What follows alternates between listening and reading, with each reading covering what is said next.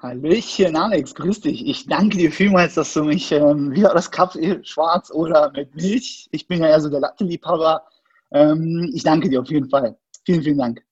Ja, herzlich willkommen, Lazar, hier im Podcast. Ähm, auch jetzt die erste Frage vorab. Ähm, trinkst du deinen Kaffee lieber schwarz oder mit Milch? Du hast gesagt, Latte-Liebhaber. Ich bin so, ja, ich trinke ich trink tatsächlich, ich mag Kaffee, ja. Und ich ja. mag auch die verschiedenen Noten vom Kaffee. Aber grundsätzlich trinke ich Kaffee tatsächlich immer so als Latte-Variante oder Cappuccino. Mit ähm, viel Milch und Zucker. Ja, ja, ohne Zucker, tatsächlich. Das habe ich mir mal abgewöhnt. Also ich habe mal früher so drei, vier Teelöffel Zucker drin gehabt, immer in so einem Kaffee. Da war der Kaffee völlig sekundär. Und mittlerweile trinke ich den halt wirklich ohne Zucker, aber mit laktosefreier Milch. Sag mal, diese, dieses Latte Macchiato-Gesaufe, hast du das noch aus den Zeiten aus dem Prenzlauer Berg? Das ist ja.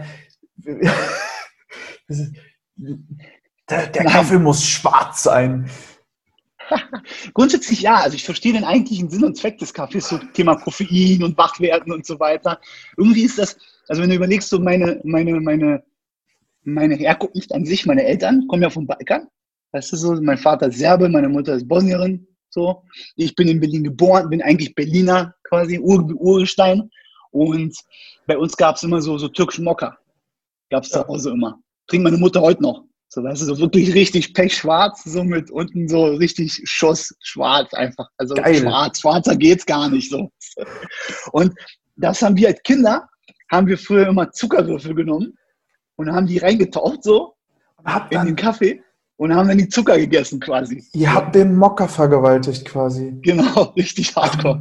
Oh Aber ähm, jetzt, wo du es äh, auch ansprichst, ähm, Ur-Berliner. Ich habe das yeah. Gefühl, und ähm, da bin ich sicherlich auch nicht der Einzige, ähm, ich bin zwar auch zugezogen, aber manche sagen mir auch, dass ich nicht mehr in Berlin wohne, weil ich so Randgebiet wohne.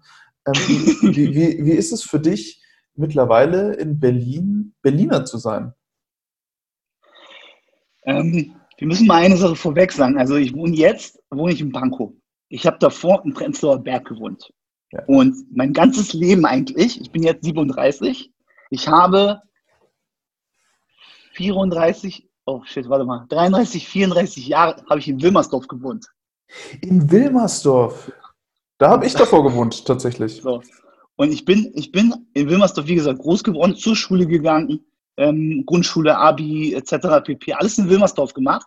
Bin aber so immer in die Bezirke nebenan immer gezogen, so was Freunde angeht und bin dort rumgechillt. So, also so alles, was wir in Berlin haben, so Schöneberg, Ur, also, also Urkiez, ne, so Schöneberg. Dann war ich in Neukölln eine Zeit lang auch unterwegs. Also ich war viel im Westen unterwegs, nur im Westen und bin am Kudamm groß geworden. Und ich meine, Kudamm ist ja auch selbst für Leute, die jetzt nicht aus Berlin kommen, ist halt der Kurfürstendamm. Der Kudamm mhm. ist ja viel ja. ein Begriff. So. Ja. Und ich bin das erste Mal, glaube ich, mit, mit 21 war ich das erste Mal am Alex, eigenständig, ganz bewusst. So. meine Freundin, meine Freundin damals aus dem Ausland hier zu Besuch war und sie wollte unbedingt die Weltuhr sehen. Und ich ja. so, what? Die Weltuhr. So, was ist das? Wo, guckst du hier. Äh, ist sie in Berlin tatsächlich? Aber ich, ich, Alex, so, aber, also ich, ich kann es mir vorstellen, tatsächlich. Ja. Weil äh, also Fact, ich habe äh, eine ganze Zeit lang auch in Wilmersdorf gewohnt und bin kein einziges Mal ähm, auch nur ansatzweise in den, in den Osten gekommen.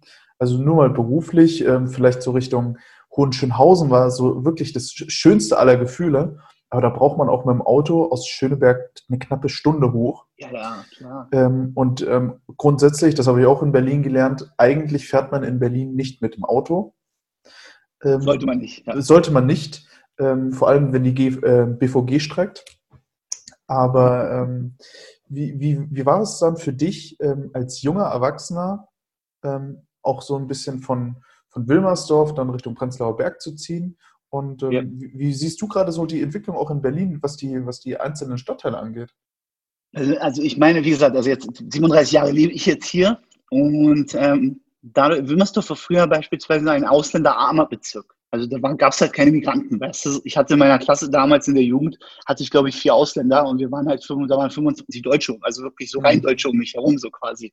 Und ähm, da ich aber sehr viel mit denen aufgewachsen bin und dann nebenbei viel mit Ausländern groß geworden bin, habe ich diese Wandlung sehr stark mitbekommen, einfach wie international Berlin geworden ist in dem sich das überall durchgemischt hat. Das ist zum Beispiel eine Sache. Wir haben ja sehr, sehr viele Zugezogene. Und jetzt nicht nur aus Deutschland in Berlin, sondern wir haben auch sehr viele Zugezogene aus außerhalb von Deutschland. Weißt du, du hast sehr viele Italiener. Berlin ist eine sehr, verhältnismäßig eine günstige Stadt, immer noch. Im Tatsache. Verhältnis zu anderen Metropolen. Weißt du, so kannst du nicht vergleichen. Stimmt, London. Stimmt. London, Paris, all die großen Städte. Das ist Madrid kannst du kannst knicken. So, weißt du? Da, da, kann, da kannst du ja nicht leben als Student. Da findest, so. genau, da findest du keine äh, Wohnungen, aber Stichwort Wohnung auch. Ähm, jetzt haben wir ja zumindest politisch eine, eine leichte Grenze mit drin. Ähm, ja. Aber trotz alledem, also eine Wohnung in Berlin zu finden, das ist schon ist schwer. Ein Haufen Scheiße, muss ich ganz ehrlich sagen. Also das ja, ist, ich glaube, Glück, Glück definitiv.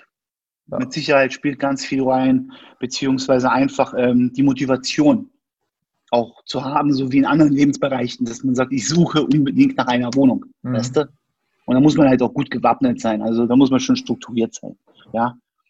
Und für mich war, weil du ja gefragt hast, anfangs, wie so der, der Wechsel war, so von aus dem Westen, Wilmersdorf nach, nach Prenzlauer Berg.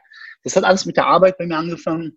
Und ich habe angefangen, beruflich in Prenzlauer Berg zu arbeiten, ähm, als Franchise-Personal Trainer in, in einem Fitness First. Ja, Hashtag Werbung gerade, aber unabhängig davon. Und da kam zu dem Zeitpunkt, hat sich einiges bei mir eben verändert. Ich habe mich damals von der Mutter meines Kindes, von meiner Ex, dann habe ich mich getrennt und bin dann, eigentlich wollte ich ja gar nicht dahin ziehen, weil ich habe ja einen Sohn in Wilmersdorf. Das, das heißt, mein Anliegen war eigentlich dort zu bleiben in der Nähe bei meinem Kleinen, bei meinem Sohn, um ihn öfters zu sehen und halt sporadisch besuchen zu können. Allerdings war aufgrund der Wohnungslage, die du gerade erwähnt hast, das gar nicht mehr möglich. Und das war ja schon vor fünf Jahren eigentlich der Fall. Mhm, ja, ja. Und so habe ich meine, meine Suche auf ganz Berlin ausgedehnt und habe dann tatsächlich um die Ecke bei meiner Arbeitsstätte habe ich tatsächlich ähm, eine Wohnung gefunden.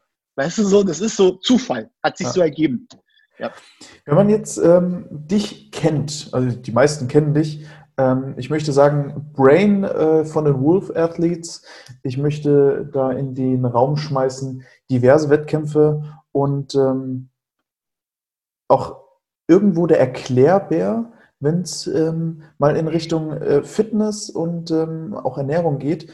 Ähm, auf Instagram bist du sehr erfolgreich, auch ähm, mit deiner IGTV-Serien, ähm, wo du einfach mal Sachverhalte klärst, auch einfach mal Fragen, ähm, sicherlich aus der Community oder aus dem Athletenbereich, einfach mal beantwortest, losgelöst jetzt von, von irgendwelchen größeren Themen. War das dann dementsprechend schon immer dein, dein, dein Hauptgeschäft als Personal Trainer? Und hast du jemals gedacht, als du damals die Personal Trainerstelle angefangen hast, dass du irgendwann mal wirklich so ein großes Trainingsprogramm für CrossFit-Athleten machst?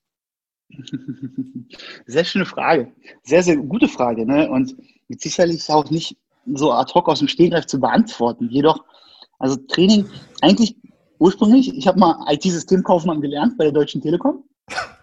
Und die einzige Parallele dazu heute, muss man überlegen, ist, da ich nach meinem Abgang von der Schule nicht direkt in die, in die Lehre gegangen bin oder in irgendeine Ausbildung, sondern ich bin nach meinem Abgang von der Schule, ich habe mein Abi geschmissen, 12. Klasse, das heißt, ich habe die 12. nicht zu Ende gemacht. Ich habe halt viele Probleme gehabt als Jugendlicher und wurde suspendiert in der Schule etc. pp.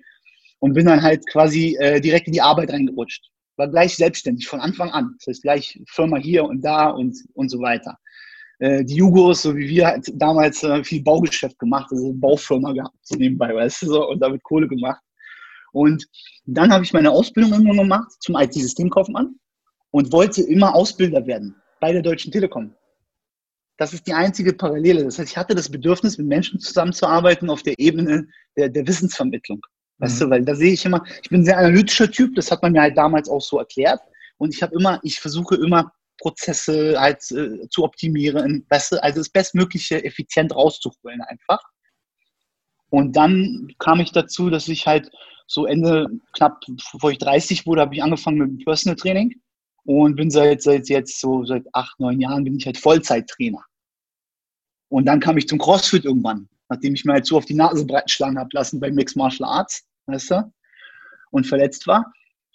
Und beispielsweise das Thema Instagram ist auch so ein Thema. Das ist so, ich bin nicht so eigentlich der Social Media affine Typ. Ne? Eigentlich nicht. Und da bin ich halt meiner Freundin halt äh, zutiefst Dank verpflichtet, dass sie mir da so einiges beigebracht hat und mich da auch best supportet. So, dass wir die Möglichkeit haben, auch Leute nach vorne zu bringen und den Informationen zu teilen, weißt du? An dieser Stelle natürlich liebe Grüße an Pat. Pat Matern. Gerne. Ähm, ja, also jetzt muss man auch sagen, wenn man in Berlin wohnt und Personal Trainer in den Raum schmeißt, bei einem Gespräch mit 50 Leuten, würde ich jetzt mal behaupten, dass ich mindestens fünf auch zu diesem Personal Trainer Thema äußern könnten. Wahrscheinlich auch aus eigener Erfahrung. Ja, ich bin auch Personal Trainer und du könntest eine Stunde bei mir ähm, nehmen. Ähm, wie, wie schafft man das dann gerade in, einem, in, einer, in einer Stadt wie Berlin als Personal Trainer tatsächlich sich auch ein bisschen abzuheben von, von der Klasse? Ist es da tatsächlich CrossFit auch so ein Weg gewesen, wo man sagt, okay, das ist tatsächlich was Spezielles? Ähm, oder ähm, war da eher auch die, die Lebenserfahrung, die du dann mit ähm, knapp 30 hattest, einfach auch so ausschlaggebend für ein bisschen mehr Kompetenz? Ähm, es war sehr, sehr schwierig, sich zu etablieren als Personal Trainer, gerade weil Berlin halt so riesig ist. Natürlich musst du mal bedenken, umso mehr Menschen du hast in deinem Umfeld, umso mehr Potenzial hast du auch, beziehungsweise anders, du hast ja eine Höhe, der, die Anzahl der potenziellen Kunden ist größer. So. Mhm. Was aber nicht gleich besser ist. Weil letztendlich, wenn man nur Personal Training in den Raum wirft, das ist, das ist heutzutage nichts Besonderes mehr. Das Problem im Personal Training ist, du hast keine Vergleiche, Alex, sondern du kannst nicht, ähm, du kannst, du kannst ja nicht fünf Personal Trainer ausprobieren von Woche zu Woche und dann sagen so, den, den besten pick ich mir jetzt raus. Das ist leider das Problem, weil nämlich ähm, jeder Personal Trainer kann irgendwie alles, aber letztendlich ähm, fehlt es so ein bisschen an ähm, Richtern, das heißt an, an Zielgruppenfestigung, weißt du so, dass man sagt, man, man filtert einfach diese potenziellen Kunden alle durch, durch so einen Filter, durch so, durch so einen Trichter und am Ende fallen immer nur die paar wenigen unten raus, die wirklich, wirklich auf einen selber auch zugeschnitten sind und die einem ja. auch liegen und die man ja. auch bestmöglich bedienen kann. Und das habe ich lange Zeit nicht gemacht, muss ich ehrlich gestehen. Da okay. habe ich mich so ein bisschen verloren.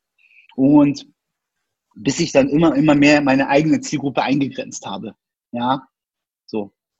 Ja, dann fängst du natürlich an, dein öffentliches Bild so ein bisschen zu verändern und zwar so, wie man wirklich ist. Weil oft ist es ja im Business so, wir planen unser Unternehmen auf die Zielgruppe aus. Wir richten sie aus. Mhm. Aber wir sind ja Dienstleister als Coaches auf der einen Seite. Man, man muss da schon dann up-to-date sein, was tatsächlich nachgefragt wird im Moment. Ähm, so, hat auch viel damit zu tun, einfach, glaube ich, in welcher Region du unterwegs bist. Ja. Also garantiert ist ein Personal Trainer, sage ich mal, oder ein Coach allgemein, der in Zehlendorf im Süden Berlins, in der Juppie-Gegend unterwegs ist, weißt du, was ich ja. meine? Der wird mit Sicherheit einen ganz, anderes, ganz anderen Auftritt haben, als jemand, der im Norden in Prenzlauer Berg oder irgendwo in Wedding unterwegs ist. Ne? Siehst du die Menschen. Also oder Marzahn. Zum Beispiel. Also da gibt es ja auch welche, weißt du, dann hast du halt, weiß ich nicht, Ronny irgendwie in der Pumperbude, weißt du, der halt 150 Kilo benchen kann und der Typ halt zieht halt die Massen. Weißt du warum? Weil alle immer Zahlen, die in so McFit reinrennen, wollen 150 Kilo benchen. So, fertig. Das ist halt so. Ja, da, da ist es aber auch noch, da ist es aber auch noch, ähm, äh, sag ich mal, öffentlich anerkannt, wenn man 150 Kilo benchen kann. Das kann damit kannst du halt, damit kannst du halt keinen Preis mehr holen. Ähm, wenn, du, wenn, du, wenn du drüben in, äh, oder unten Richtung Seelendorf, äh, Potsdam von mir aus auch, äh, was für mich immer noch Berlin ist, ähm, ja. Jetzt kriege ich wahrscheinlich gehatet von den ganzen Potsdamern. Ähm, aber ähm, darauf wollen wir jetzt auch gar nicht hinaus. Ähm, ich finde es ganz interessant, dass tatsächlich ein Ur-Berliner auch so die Entwicklung, die jetzt gerade in Berlin so ein bisschen voranschreitet, ähm, das äh, nachvollziehen kann, welches Bild ich davon habe. Und ich bin tatsächlich erst seit kurzem in Berlin. Ähm, du bist Ur-Berliner, du bist Personal Trainer du bist CrossFit-Athlet. Der letzte Wettkampf, wo ich dich tatsächlich face-to-face -face gesehen habe, war die NoX Advanced Challenge.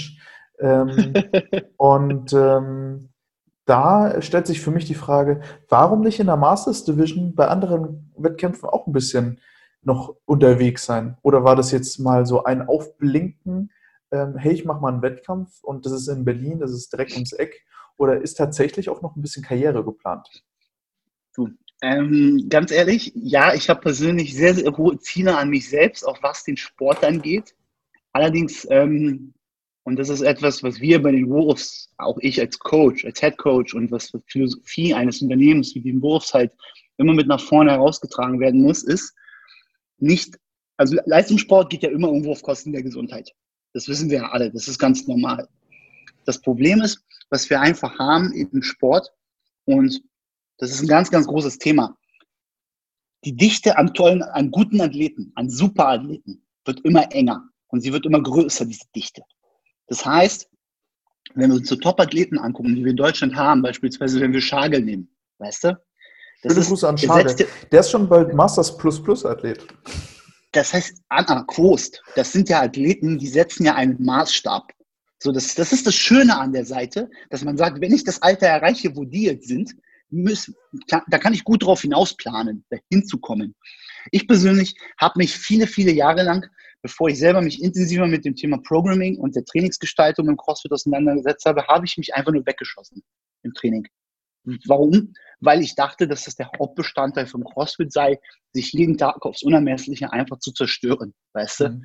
Und quasi bis vom Kotzen bis vor dem Kotzen und Kollaps ähm, auf dem Boden zu krauchen und jedes Workout halt so in irgendeiner Form wie in so einer Embryostellung zu beenden. Mhm. Weißt du?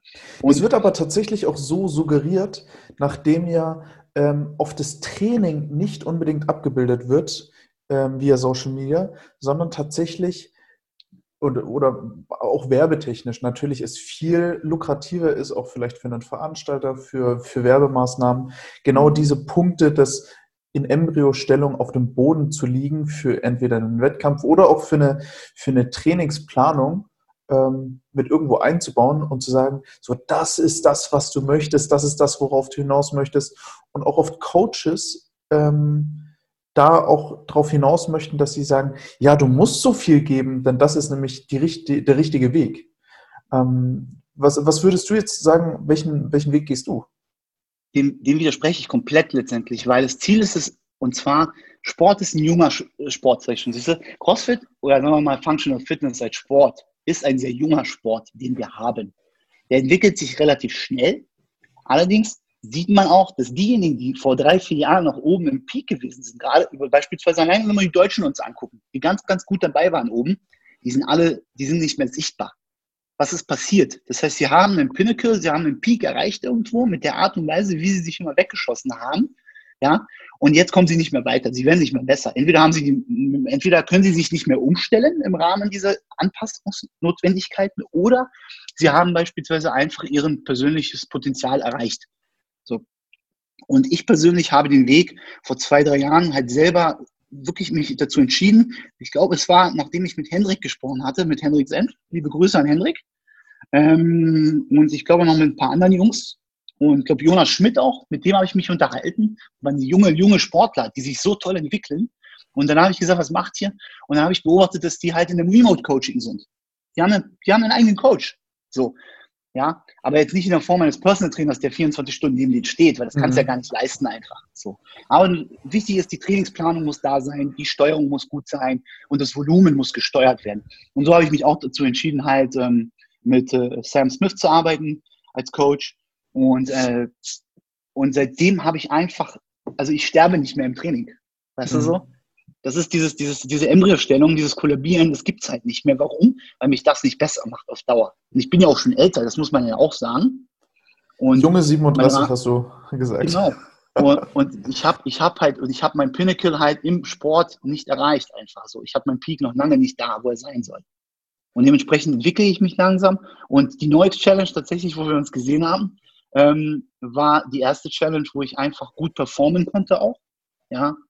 Und der Weg ist noch weiter. Also ich hätte diese, dieses Jahr hätte ich definitiv noch ein paar Qualifier als Masters mitgenommen, mit Sicherheit. Aber ich habe auch noch so viele Baustellen einfach, weißt du, selber als Athlet. Jetzt bin ich ja nicht äh, ganz unbewandelt in, äh, in Thema Training und Trainingsplanung. Ähm, meine Frage jetzt mal an einen CrossFit-Coach, der, der die ganze Sache natürlich ein bisschen anders sieht, vielleicht als dieses grundsätzliche Weggeschieße bei Workouts. Ähm, warum ist das tatsächlich jetzt erst ein Thema, wenn es in Richtung Trainingsplanung geht? Und warum war es so lange eigentlich gang und gäbe, zu sagen, ja klar, wenn du mehr hilft, mehr. Denn genauso im, im, im Fitness, ähm, im Fitnessbereich, in, allein in der Fitnessbranche und auch in allen anderen Sportarten gibt es eine Art Trainingsplanung. Und die Trainingsplanung wird schon in dieser, in dieser untersten Schwelle der Lizenz eines Fitnesstrainers, in der B-Lizenz, eigentlich mhm. vermittelt, dass es eine, eine Art an Entwicklung und ähm, natürlich schwell, also ein gewisser Reiz muss gesetzt werden, aber ein Überreiz ist natürlich auch immer wieder da.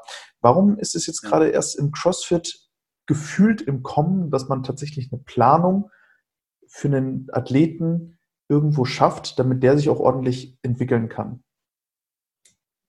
Ähm, ich glaube, jetzt im CrossFit meinst du jetzt speziell? Ja. Ähm, weil ich glaube, wie gesagt, also einer der Gründe ist mit Sicherheit, der Sport ist noch jung. Das heißt, man musste erstmal gucken, was passiert, weißt du, in welche Richtung entwickelt sich dieser Sport überhaupt. Das heißt, was passiert? Alleine schon, wenn wir uns die CrossFit Games angucken von 2012, 2013 und dann jetzt so fünf, sechs, sieben Jahre später reingucken, dann sieht man einfach, ähm, was, was man noch draufsetzen kann. Das heißt, wie exponentiell diese Entwicklungskurve dieser Athleten ist im, in der Elite, ganz, ganz oben. Und viele, und ich glaube, viele sind zum CrossFit gekommen. Ja, Mundpropaganda, der eine hat den anderen mitgebracht in so eine Box, dann hat er mal mitgemacht, sich mal einmal weggeschossen, so, fand er richtig geil, fand er cool. Allerdings, und das ist das nur, was unser näheres Umfeld uns sagt, wenn du in die breite Masse hineinschaust, ist immer noch CrossFit ein Fremdbegriff. Acht mhm. von zehn Leuten oder sogar, ich würde mal mehr sagen, ich würde sogar sagen, so dass 19 oder 18 von 20 draußen auf der Straße gar keine Ahnung haben, was CrossFit oder halt Functional Fitness als Sport, so wie wir ihn halt kennen, vielleicht sogar auf kompetitiver Ebene ist. Die wissen das gar nicht. Das ist Leuten immer noch ein Hit-Training, ja. Zirkeltraining, ja. Weißt du? Aber auf dem hohen Niveau das zu betreiben oder das, was die Leute können, ähm, das weiß keiner. Dazu kommt halt noch das Social Media ganz, ganz mit dem, weißt du, Instagram ist ja in den letzten Jahren massiv gewachsen, beispielsweise. Mhm. Weniger Facebook, sondern Instagram. Und dadurch, dass sich da immer mehr Leute bewegt haben, haben sie auch immer mehr gesehen, was es mit CrossFit auf sich hat. Und so sind sie zum CrossFit gekommen. Und jetzt ist so ein bisschen der Fehlschuss oder der Fehltrug, der dabei entsteht, ist, jeden, den ich sehe, dass er ein paar Pull-Ups macht, ein bisschen Push-Ups, eventuell auf so einem Assault-Bike radelt, weißt du, das kann ja jeder. Das war schon immer so. Jeder konnte in einem Fitnessstudio Fitnesstraining geben. Weißt du? Jeder konnte ähm, selber Fitness-Bodybuilding machen. Das sind ja keine Grenzen irgendwo in irgendeiner Form, die sich da bilden, weißt du? Wo ich erstmal irgendwie eine 10 Meter Ullmont erklimmen muss, um zu sagen, oh, ich darf jetzt Fitnessstudio, ich würde auch Bodybuilding machen. Kann jeder machen. Und genauso ist es leider auch bei uns im Sport. Jeder kann es machen. Und jetzt hat sich so langsam herauskristallisiert, wenn man nämlich durch die Social Media Geschichte beobachtet, wie sich Athleten entwickeln, kommen sie eher auf den Gedanken, hey, ich möchte auch kompetitiv mich halt sozusagen beteiligen am Sport, also suche ich mir einen Coach eventuell. Mhm. Und das muss noch nicht mal der kompetitive Gedanke sein, Alex, sondern es kann auch für jeden Hobbyathleten einfach sein, dass er sagt, ich möchte mein persönliches Potenzial einfach ausschöpfen. Was wäre denn jetzt für dich ähm, die, die, der richtige Weg für ich sage jetzt mal, Functional Fitness äh, Branche an sich, ähm, ohne da jetzt CrossFit zu sehr ins, ähm, ins Rampenlicht zu stützen, weil das ist die, die, für mich auch nur ein Teil dieser Sportart. Ähm, was wären für dich die richtigen Wege, dass aus der Functional Fitness Branche nicht irgendwann mal ein, äh, wie damals die Spinning Branche ähm, wird? Unheimlich anstrengendes Training, ja. ein bis zweimal die Woche, laute Musik, gegebenenfalls vielleicht auch noch äh, ein bisschen Licht, irgendein Trainer, der vorne steht und das vormacht und Leute anschreit, ordentlich geschwitzt wird, aber keinerlei Trainingsplanung drin ist. Was wäre jetzt für dich, was wären für dich die richtigen Wege, um zu sagen, okay, da kann man tatsächlich was draus machen? Denn die Radrennprofis, die arbeiten auch anders. ähm, der richtige Weg ich würde mir beispielsweise wünschen, um direkt einfach, es ist jetzt, ich möchte da keinem wirklich vom Bug schießen oder ich möchte auch keinem irgendwie was Negatives halt, ähm, ähm, wie gesagt, vorwerfen. Ich würde mir beispielsweise wünschen, dass die Coaches, die in CrossFit-Boxen sind, es hat ja so einen Kultcharakter. Weißt du? CrossFit. Das hat immer so einen Kult gehabt. So, ja, Community ist das eine. Das andere ist aber das Problem dieser hohen Intensität, die dort gefahren wird. letztendlich. Und ähm, über kurz oder lang haben wir mit sehr, sehr vielen Nebeneffekten zu kämpfen einfach und mit diesen Neben, sag ich mal, mit diesem Thema Verletzungen im CrossFit, ähm, Thema Burnout gerade auch so, weißt du, im mhm, CrossFit. Mm, yeah. Das sind all die Geschichten, die sehr, sehr oft einfach immer in den Raum geworfen werden. Und da kann man eigentlich ganz, ganz gut gegen agieren, indem man letztendlich dann wirklich seine Coaches auch als Owner anhält und sagt, Leute, setzt euch mal ein bisschen du kannst nicht individualisieren im Rahmen einer Class. Das geht nicht. Das ist sehr, sehr schwierig, wenn du da 12 bis 16 Leute hast. Aber was man machen kann, ist, man, kann, man ist trotzdem in der Verantwortung als Coach im Rahmen so einer Class nicht betriebsblind zu werden und einfach die Leute machen zu lassen, sondern immer noch dafür zu stehen, wofür CrossFit am Anfang stand, auch ganz am Anfang der Anfänge und zu sagen, Leute, hör mal zu, du nimmst jetzt bitte 20 Kilo runter von deinem Wabel, weißt du?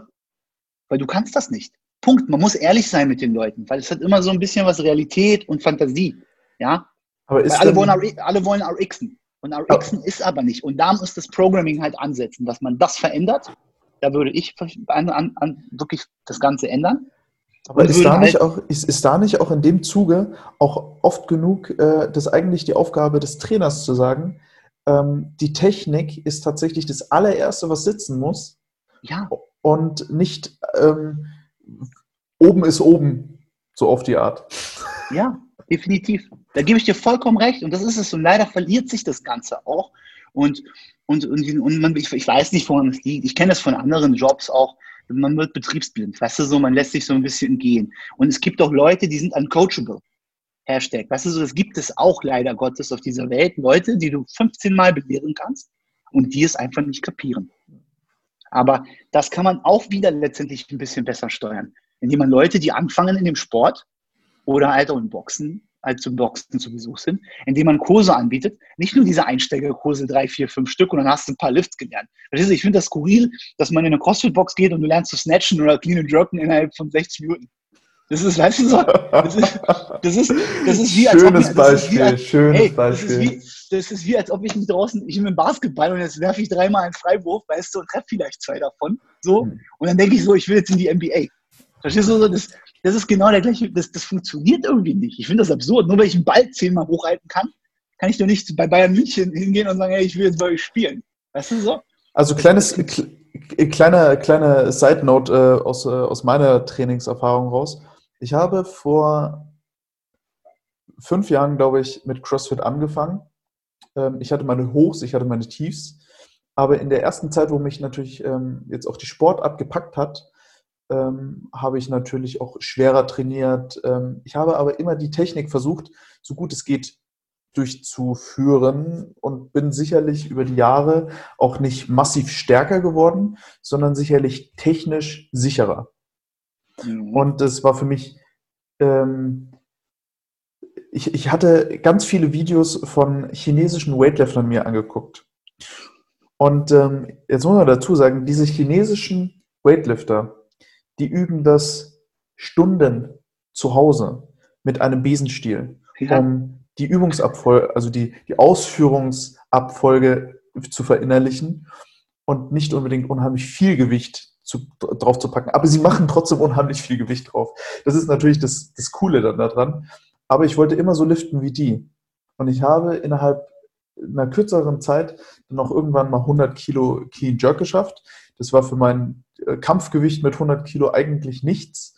Ähm, aber ähm, das war für mich ganz, ganz wichtig.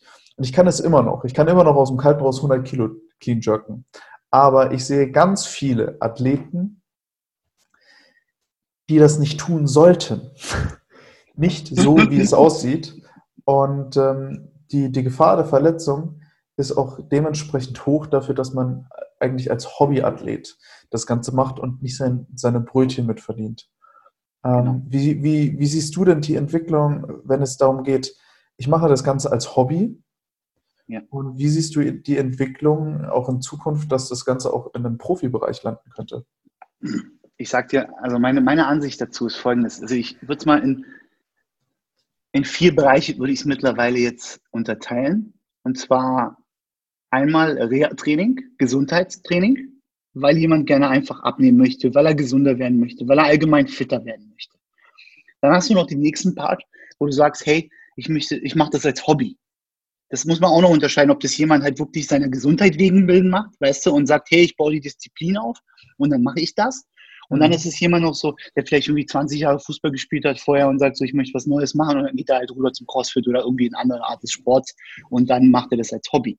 Und dann kommen noch zwei Bereiche dazu, die ich, ähm, die ich halt, die sind leider sehr nah beieinander, die man aber ganz klar unterscheiden muss. Und zwar ist es, was ich anfangs auch schon gesagt hatte in unserem Gespräch, aufgrund der Dichte der Athleten wird sich das noch herauskristallisieren in den nächsten ein, zwei, drei Jahren, finde ich, wenn nicht so, also noch schneller. Participating and competing. Das heißt einfach nur teilnehmen irgendwo, um Spaß zu haben irgendwie vielleicht an einem Wettkampf und dann im nächsten Step halt wirklich zu competen, wo es dann sagt, so ich will das Beste rausholen mhm. und ich möchte die bestmögliche Platzierung haben. Weißt du? Das ist meine Intention, das ist mein Purpose letztendlich, der dahinter steht. Meinst und du, ist, dafür, äh, in, dafür braucht es mehr Strukturen einfach. Meinst du, ähm, dass es in naher Zukunft, und nahe Zukunft ist jetzt für mich zehn Jahre, ähm, die, die Möglichkeit geben wird, als Profiathlet seine Brötchen damit zu verdienen? Ja, mit Sicherheit. Also wenn wir uns mal beispielsweise die Weltstruktur angucken und ähm, ich mich einfach so jetzt, ich werfe einfach mal James Fitzgerald in den Raum, weißt du, der erste Gamesieger, den es damals gab und der halt äh, OPEX auch sozusagen begründet hat und, und halt auch ähm, die International Functional Fitness Federation, das heißt den Weltverband, weil er halt in enger Zusammenarbeit mit dem IOC versucht, die Auflagen für einen olympischen Sport zu schaffen. Dafür brauchst du eine Verbandsstruktur. Wir haben ja auch in Deutschland, wir haben ja auch den GF3, den German Functional mhm. Fitness ja, Federation ja. etc. pp. Und das alles ist maßgeblich relevant dafür, in welche Richtung sich der Sport entwickelt. Weil das ja. Ziel ist es, von Functional Fitness definitiv olympisch zu werden. So. Ich komme ja aus dem Mixed Martial Arts ich habe vorher viel Kampfsport gemacht und habe ja auch MMA praktiziert jahrelang, bevor ich CrossFit angefangen habe. Und wir haben damals, auch mit meiner Hilfe, habe ich mich so ein bisschen mit eingebracht, haben wir versucht, den Verband aufzubauen im Mixed Martial Arts Bereich, der noch schneller wächst, der Sport, als CrossFit an sich. Und dann kommt CrossFit an zweiter Stelle. Und das IOC hat ja immer ein Interesse daran, interessante Elemente in deren Portfolio aufzunehmen. Weißt du, wenn man, also mit Sicherheit werden sich mehr Menschen im Fernsehen bei den Olympischen Spielen Crossfit-Battles angucken, als reines olympisches Gewichtheben. Das muss man halt auch ne, bedenken. Wenn man überlegt, wie viel Crossfit dazu beigetragen hat, dass das olympische Gewichtheben noch populärer geworden ist, mhm. beziehungsweise wieder populär geworden ist. Und es wird, so wie du gesagt hast, in ferner Zukunft, spätestens wenn das Ding olympisch ist, das heißt, wenn es eine Vereinbarung gibt zwischen, äh, zwischen dem äh, Sportbund äh, und dem Olympischen Komitee, dass halt Crossfitter halt auch aus äh, im Olympiastützpunkt halt äh, teilnehmen können und dort auch subventioniert und finanziert werden als Kaderathleten. Ab da spätestens, glaube ich, wird das richtig professionell werden. Weil aktuell ist CrossFit nichts weiter und das müssen wir einfach sagen, als Unterhaltung für die breite Maße. Weißt du? Leider, leider ja. Ähm, aus äh, verschiedenen Blickwinkeln betrachtet natürlich. Ähm, ich sehe da immer noch die, das Problem, dass es keinen übergeordneten Dachverband gibt, ähm, der, der das Ganze auch strukturiert und da vielleicht auch mal gewisse Standards tatsächlich auch durchdrückt. Ähm, ich persönlich bin, ähm, äh, nehme da, also ich nehme da keine ähm, Position ein pro CrossFit, H, HQ oder Contra. Ähm, das sind immerhin die ersten, die das tatsächlich populär gemacht haben. Und was sich daraus, was sich, was, was sich daraus entwickelt hat, ob man als Affiliate zählt unter CrossFit HQ oder nicht, das ist mir, ähm, da, da, da werde ich niemanden dran bewerten, auch keine Box, auch keine Athleten. Ähm, ich selber bewerte sowieso nur die, die, ähm, das Maß daran, wie man sich damit natürlich in der Community auch ähm bewegt. Also jeder Sportler, ähm, ich bin mit den meisten ja irgendwo auch befreundet ähm, und die, die, Welt ist so klein und die Community ist da, dafür so groß.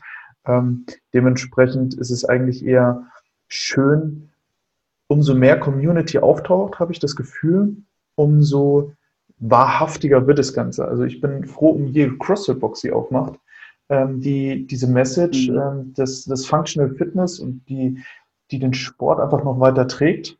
Ähm, ich sehe tatsächlich ein kleines Problem an, ähm, an diesem Functional Fitness Gedanken, der jetzt in den ganzen Discountern auftaucht, ähm, die das auch anbieten. Ja klar, du kannst, du kannst hier auch dein CrossFit-Training in einem Fitnessstudio machen.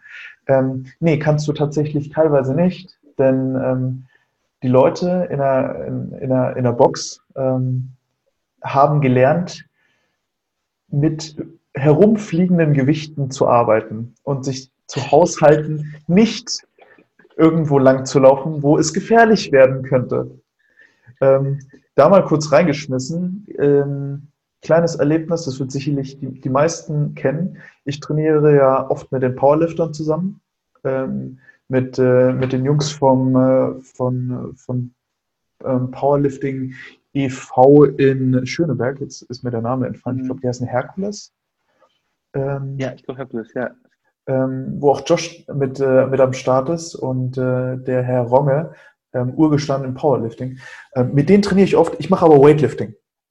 Also ich bin zu schwach für Powerlifting, ich bin ganz gut im Weightlifting, da geht das. Aber mir ist es dort das erste und das einzige Mal tatsächlich jemals in einem Fitnessstudio passiert, dass ich während ich gesnatcht habe, jemand an mir vorbeigelaufen ist auf der Weightlifting-Plattform und wow. ähm, mich von vorne rechts gefragt hat, ob er die Fünfer-Scheiben haben kann. Das ist, das ist so klasse, mitten im Snatchen eigentlich gefragt zu werden, hey, brauchst du die Fünfer-Scheiben noch? Ähm, ich denke, da müssen sich noch ein bisschen die, die Leute und die Szenen da ein bisschen ähm, gewöhnen. Ähm, aber was hältst du von der Entwicklung, dass es in die breite Masse geht und dass die Qualität vielleicht auch eine andere wird, wenn es ähm, ich meine, du kennst es aus dem Personal Trainingsbereich. Jeder kann sich Personal Trainer nennen, aber es gibt ja. nur eine gewisse, es gibt nur eine gewisse Anzahl an guter äh, Personal Trainer. Das Gleiche wird jetzt wahrscheinlich auch im CrossFit passieren. Jeder möchte CrossFit machen, weil ja. es gehypt ist. Also suche ich mir einen Trainer, der sagt, er kann CrossFit auch ähm, oder Functional Fitness mir beibringen, aber ja. die, die, die Referenzen sind natürlich da sehr schwimmend. Das, das, wirst du, das wirst du immer haben letztendlich. Also, wenn wir das, die Entwicklung ist, also ich sehe Folgendes. Alleine, wie gesagt, das Thema Social Media hilft uns bei den Wolves, Clients zu akquirieren, die gar keinen Zugriff und gar keinen Zugang zu einer CrossFit-Box haben, beispielsweise. Das heißt, wir haben Clients, die tatsächlich im Globo Gym ganz normal trainieren. Was ich interessant finde, ist natürlich ähm, die Fitnessstudio-Betreiber an sich, wie sie damit umgehen und dass die Möglichkeiten anbieten, functional oder mehr funktioneller zu trainieren. Und zwar, wenn man sich so ein bisschen McPhil, John Reed anguckt, etc., pp. Und jetzt gerade das, glaube ich, wer ist das? Äh, FitX One? Nee, heißt nicht so? Diese, diese neue Kette, die jetzt in Berlin beispielsweise ist und auch bundesweit. Die Grünen, die sind so grün. Fit One, Fit One? Ja. Fit One. Die haben ja also wirklich extrem viel Geld investiert in deren Ausstattung. Und die haben ja auch richtige ähm, CrossFit-Bereiche, also richtig mit Rack und mit Weightlifting-Plattformen und so weiter. Und mit Bumper-Plates sind da und, äh, und so. Da war ich echt begeistert von. Ähm, die Gefahr ist natürlich sehr, sehr groß, dass da halt wirklich Leute dann rangehen an, spezif also an spezielle Übungen, die eigentlich ein jahrelanges Training erfordern und sich dann halt vielleicht auch verletzen, vielleicht auch verschiedene Dinge machen, einfach die wirklich von außen betrachtet, wie in jedem Fitnessstudio dazu führen, dass du kuriose Blicke auf dich ziehst und eventuell das im schlimmsten Falle als Gym-Fail irgendwo bei Instagram landet. Weißt du, was ich meine? Das ist so, das ist das schlimmste Worst-Case-Szenario, was du haben kannst, dahingehend. Ähm, was ich aber hoffe, ist, dass, andererseits, ich hoffe es nicht, CrossFit den Arme als Brand ist ja geschützt. Und was ich letztens erfahren habe, ist, dass es trifft vorwiegend auf den europäischen Raum zu, dass nach einer gewissen Zeit der allgemeingültigen Nutzung eines bestimmten Begriffes, ich werfe mal einfach sowas in den Raum wie Ceva oder Tempotaschentuch. Das ist, was ich meine, CrossFit auch seine Markenrechte verliert weil es mittlerweile schon viel zu sehr im allgemeinen Sprachgebrauch ist. Und wenn das passiert, dann geht das Desaster erst richtig los. Weil dann nämlich, weißt du, in Dann kann sich tatsächlich jeder so nennen oder beziehungsweise das als Werbe, als Werbemittel nehmen, um äh, natürlich sein eigenes Geschäft voranzubringen. Ähm, ja. Die, die Fitnessstudio-Thematik, die du natürlich angesprochen hast, ist es ähm, auch ein bisschen Equipment-basierend. Ähm, ich persönlich, ich trainiere für meine Basic-Sachen auch in, einem, ähm, in einer großen Fitnessstudio-Kette, ähm, die gutes Equipment von Hammer Strange haben. Das sind auch Oli-Hanteln, also mhm. wirklich gu gutes Zeug. Und die haben auch ähm, äh, Powerlifting äh, Bars mit ähm, Rändelung in der Mitte und mhm. ähm, die ein bisschen mehr stiff sind. Ich glaube, die haben auch ein bisschen oh, irgendwie 0,2 Millimeter mehr äh, Durchmesser. Mhm. Ähm, die haben tatsächlich ziemlich gut investiert in ihr Equipment. Ich stelle mir gerade vor, ich gehe in einen ähm, Discounter ähm, und ähm, sage mir, nee, ich zahle keine 100 Euro für eine CrossFit-Membership, sondern ich ähm, nehme meinen 14,99 Euro Vertrag und mache mhm. dort, wo ich gerade bin, trotzdem CrossFit mit dem Equipment, was ich dort finde. Das heißt, ich snatche ganz normal und ich lasse auch droppen mit den tollen Stahlgewichten. Ähm, die die Problematik, aber schnell raus hoffentlich. Die Problematik, die ich tatsächlich sehe, ist, ähm, dass ähm, dadurch, dass es überall sichtbar ist und niemand differenzieren kann zwischen, das ist tatsächlich die Sportart und das ist sie nicht, ein falsches Bild irgendwann existiert von, von, von CrossFit oder Functional Fitness. Und dieses falsche Bild ähm, hat man tatsächlich auch schon gesehen ähm, mit äh, verschiedenen Bodybuilding-Videos, die die Crossfitter natürlich hochgenommen haben. Das sind keine richtigen Pull-ups. Das ist alles schlechte Technik und Hauptsache schnell das Ganze machen. Schnell und falsch. Ja, nicht schwer und falsch, was dann wiederum Sinn ja. machen würde nach Markus Rühl. Ähm, aber ähm, diese, dieser, diese, diese Wirkung, was natürlich auf die breite Masse ist, ähm, das macht die Sportart natürlich nicht unbedingt positiv populärer, sondern es schiebt Personen in eine gewisse Ecke. Ja, und ähm, da sehe ich natürlich die Problematik vielleicht in Zukunft, ich hoffe es nicht, ähm, aber umso schöner, dass es Coaches gibt, ähm, wie bei euch, bei den Wolf Athletes, die ähm, da ein bisschen Auge drauf werfen. Mich würde inter interessieren, ihr habt ja ein paar Clients, die tatsächlich ähm, auch ähm, ganz schöne Schwergewichte sind in der Szene. Mhm. Ähm, wie, wie haltet ihr Kontakt zu diesen Personen? Jetzt gerade in Zeiten, wo ähm, Beschränkungen natürlich da ist, aber ihr macht das sowieso remote. Genau. Wie, wie ist da euer, ähm, euer Daily Business? Unsere Herangehensweise. Also grundsätzlich das Remote Coaching zeichnet sich ja nicht nur dadurch aus, sonst könnten wir es Online-Trainingsplanung nennen, einfach nur, mhm. dadurch aus, dass wir den Leuten einfach nur irgendwie so einen Schrieb, so einen A4-Trainingsplan immer per PDF rüberschicken, per E-Mail, mhm. sondern wir nutzen ja die äh, bei vielen mittlerweile schon bekannte äh, True Coach App, ja, mhm. die, die, die, die ihren Ursprung auch da hat, indem sie halt wirklich Functional Fitness Athleten halt betreut haben, von vornherein. Und wir nutzen das als Kernelement der Kommunikation. Das heißt, wir haben ja, das ist so wie so eine interne Social Media Geschichte eigentlich. Das heißt, ich habe die Kommentarfunktionen, wie ich sie von Facebook kenne. Ähm, ich habe die Möglichkeit, den Messenger intern zu nutzen, der da drin ist, um direkt mit dem eigenen persönlichen Coach zu kommunizieren, wie als ob es WhatsApp wäre. Und was wir natürlich auch sagen müssen, ähm, es, es ist nicht immer leicht, weil es manchmal untergeht, aber wir haben ja die sozialen Medien auch. Und darüber kommunizierst du natürlich mit den Leuten auch schon. Man muss halt immer später, jetzt aktuell, wir sind ja am Beginn unseres Aufbaus und unseres Wachstums, so viele Clients, dass wir den Überblick verlieren, haben wir nicht. Ja, es ist alles im Maßen. Und dadurch können wir uns halt sehr persönlich und individuell um die Leute auch noch einen Ticken mehr kümmern. Was mit der Zeit natürlich jetzt schon etabliert wird bei uns, ist halt eine gewisse Struktur. Ja, das mhm. heißt, wir müssen einfach Ordnung haben im Rahmen des Alltags. Mein Alter sieht zum Beispiel so aus, ich stehe morgens auf, ich mache mein Frühstück, mache eine Early Training Session selber, dann setze ich mich direkt an den Rechner ran und programmiere erstmal. Das heißt, ich arbeite erstmal alle Kommentare ab, ich arbeite alle Messages ab, ich schaue mir alle Videos rein, die reingekommen sind an gib Kommentare, sofern das relevant ist. Ja, weil das ist halt eine Möglichkeit auch der Applikation der App, dass die Athleten, und das wollen wir ja auch, uns Feedback geben. A, in schriftlicher Form, wie haben sie sich gefühlt, was haben sie gemacht. Das heißt, so, die Kommunikation steht an erster Stelle. Und natürlich, wenn es um spezielle Geschichten geht, Videos reinschicken. Einfach. Das heißt, du kannst dich abfilmen, du lädst sie hoch in der App und dann sehe ich als Coach auf der anderen Seite, was hast du eigentlich gemacht. So. Das bedeutet aber auch, ich brauche jetzt nicht alle zehn Sätze Snatch von dir, weißt du, sondern mir reicht meistens dann der letzte oder die vorletzte Satz einfach aus, weißt du, dass ich da verstehe, okay, jetzt ist er ein bisschen müde, jetzt ist er unter Belastung der Athlet, okay, wie sieht seine Technik aus, woran müssen wir arbeiten im Großen und Ganzen. Und mhm. der Rest kommt mit der Erfahrung und wie gesagt, mit viel, viel Kommunikation. Ne, es gibt, ich, wir haben Athleten, die brauchen das nicht.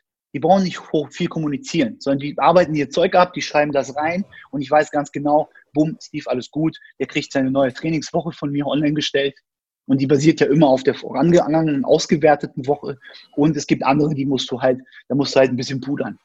Das ist halt einfach so. Aber so ist es beim Menschen. Wir sind alle individuell und das ist auch unser individuelles Coaching einfach. Wie würde das für mich aussehen? Ähm, ich bin junge 28 Jahre alt. Ähm, ich ähm, habe ein bisschen Erfahrung im CrossFit-Bereich. Ich möchte jetzt nicht sagen, ich bin X-Athlet. Ich möchte sagen, ich bin ganz gut. Ähm, wie würde das für mich aussehen, ähm, ein Coaching bei euch anzufangen? Und wie lange brauche ich, bis ich bei den Games mal auftauche?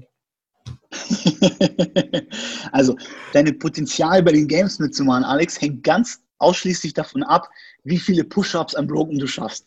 Okay? Vom, vom Stoff her oder? Nee, Spaß. Spaß. Kinder, Spaß. Alle, du machst die alle, ich weiß, du machst alle Push-Ups. so, na, ganz einfach letztendlich die Clients, also wir wünschen uns, dass die Clients sich bei uns auf der Webseite natürlich eine Übersicht verschaffen, sofern sie wirklich davon angefixt sind und sagen, hey, das klingt cool, ich möchte erste Infos haben und die sind wirklich immer unverbindlich. Weil wir haben halt nicht sowas wie, du musst erstmal dies und das abschließen bei uns an Verträgen oder sowas. Ja, Sondern ja.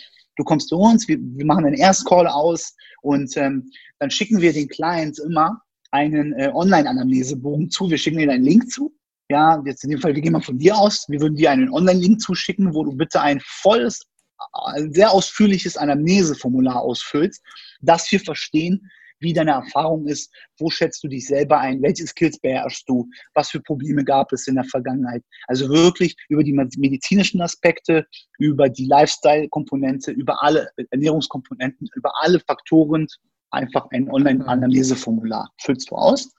Dann melden wir uns wieder bei dir und dann geht es wie folgt, wenn du dich dann dafür entscheidest, weil du dann wirklich über Zoom, ja, Bild to Bild, Eye to Eye, deinen Coach kennengelernt hast, dich dafür entscheidest, du sagst, du möchtest starten mit dem Coaching, dann wird für dich ein individuelles Assessment gebaut. Ja, und zwar basierend darauf, wie deine Ziele sind. Ja, wenn du, wenn du vorher Probleme gehabt hast, beispielsweise, weil du aus einer Verletzung herauskommst und wieder gesund werden möchtest, sieht dein Assessment natürlich ganz, ganz anders aus. Das heißt, die Komponenten, die wir testen, sind ganz anders, als wenn jemand sagt, ich möchte einfach nur Fitness machen, ich bin ganz gesund, ich möchte einfach nur fitter werden, ich möchte abnehmen etc. pp. beispielsweise, weil ich einfach, wie gesagt, gesünder leben möchte. Oder weil du sagst, hey, ich möchte competen. Ja, dann testen wir ganz, ganz anders natürlich. Mhm. Ja, weil beispielsweise jemand, der, der vielleicht nur, der vorher krank war und fit werden möchte, bei dem dauert so ein Assessment vielleicht drei bis vier Tage am Stück. Also es geht nicht, nicht 24 Stunden, sondern du gehst in ein Training rein und du filmst halt sehr, sehr viele Elemente ab. Functional Movement Screen, Bewegungen, bestimmte, bestimmte Übungen, Air Squat etc. pp. Alles, was so zur Normalität in unserem Functional Fitness Bereich zählt. Aber wenn du jemanden willst, der competen will, dann musst du dich auf taffe zwei Wochen einstellen. Weil dann, test, dann testen wir alles durch über die Breite, was der Sport erfordert. Und so sieht es dann aus. Und basierend auf dem Assessment und das ist ausschlaggebend. Und das müssen die Leute verstehen. Wenn du zu mir kommst und sagst, ich möchte gerne besser im Snatch werden, dann ist das einer deiner Wünsche. Wenn aber letztendlich im Assessment herauskommt, dass das Problem ganz woanders ist als in deinem Snatch, dann verschiebt sich natürlich der Fokus deines Trainings. Und mit den Ergebnissen aus dem Assessment ähm, bauen wir dein Training entsprechend. Wobei natürlich ein ganz großer Erfahrungsschatz sagt einfach, dass wir wissen, also 40 Prozent der Leute draußen im Feld, 50 sind Skate, sind Anfänger, 30, 40 Prozent der Leute sind vielleicht Intermediate, Ja, und dann hast du vielleicht ganz kleine Range, 10% bis da hoch ist Elite oder RX sogar. Ja. Wenn, äh, wenn du jetzt ähm, zum, zum Abschluss einen, ähm, eine Anfrage von, sagen wir, einer XY-Person wie von mir bekommen würdest und ähm, ich würde mich darauf einlassen, ich würde sagen so, ja, Remote Coaching bei Move Athletes äh, gefällt mir, ähm, das, das passt alles. Welchen letzten Rat würdest du mir bei der Durchführung mit auf den Weg geben, um äh, mich vielleicht auch noch mal so ein bisschen zu kitzeln, ein bisschen zu motivieren? Mach dir ganz klar Gedanken darüber, was du willst. Ne, da, das ist unsere Bitte immer, dass du dich ganz, ganz, ganz wirklich intensiv, weil wir sind super ehrlich, weil wir können nur zusammenarbeiten und an einem Strang ziehen, wenn wir in die gleiche Richtung halt auch gehen. Wenn sich die Wege trennen, funktioniert das nicht. Ja? Ne? Wir dürfen nicht gegeneinander ziehen. Mach dir Gedanken, mein Lieber, inwiefern bist du gewillt, für dein Ziel, was du hast, wirklich auch die Dinge umzusetzen, die dafür notwendig sind. Weil das, das, das ist das. Das eine ist Verkaufen, weißt du so? Mhm. So, ich verkaufe dir was, ich verkaufe dir ein Remote Coaching. So, das kriege weißt du so? Aber wenn du unzufrieden bist mit dem und wenn das gar nicht deine, dein, deinem Purpose, deinem Ziel, dein, weißt du, deinem Ziel entspricht, dann, dann habe ich, hab ich nichts Gutes gemacht. Ja? Weil Leute, die nicht wollen, die wollen nicht. Mhm. So. Das habe ich als Personal Trainer auch festgestellt im Leben. So, weißt du, wenn Leute keinen Bock haben und denken, ich gebe dir 1000 Euro, mach mich mal fit im Monat, weißt du, aber gar keinen Bock haben, zum Training zu kommen, dann funktioniert das nicht. Das ist ein ganz cooler ähm, Hinblick darauf, dass natürlich jeder für sich selber verantwortlich ist. Und genau. ähm, mit, äh, mit der Hilfe eines Coaching sicherlich auch eine schönere Sache. Ich denke, das haben wir heute äh, in der, in der Podcast-Folge ganz gut besprochen, dass eine gewisse Trainingsplanung doch relativ wichtig sein könnte, wenn man ein bisschen äh, mehr auch äh, als Zielsetzung vor sich hat. Wenn man als Hobbysportler ähm, vielleicht einen Fuck auf seine Gesundheit gibt, dann kann man natürlich auch weiterballern bis zum geht nicht mehr. Aber ähm, das ist eine andere Sache. Lazar, mich hat es unheimlich gefreut, dich hier im Podcast zu haben. Ähm, wir befinden uns wahrscheinlich gefühlte maximal zehn Kilometer äh, Luftlinie. Wir ähm, sprechen natürlich wieder hier über Zoom. Es ist immer noch Corona-Zeit. Ich hoffe, das bleibt auch. Äh, ich hoffe nicht, dass es noch so lange geht. Ich hoffe, es ändert sich bald wieder. Das wollte ich sagen. Ähm, trotzdem hat es mir Spaß gemacht heute. Ähm, Lazar, ich hoffe, wir sehen uns bald wieder. Ja, lieber Alex, ich danke dir auf jeden Fall. Vielen, vielen Dank. Für nächstes Mal vielleicht schwarz mit Kaffee. Kaffee mit schwarz, schwarzen Kaffee. Irgendwas kriegen wir schon auf jeden Fall hin. Ich, ich denke auch. Und dann komme ich mal euch wieder gesagt, besuchen. Für die Möglichkeit, ja. Und ähm, ja, ich wünsche einfach den Zuhörern auch viel, viel Spaß einfach dabei. Ne? Du machst gute Arbeit und bleib dabei.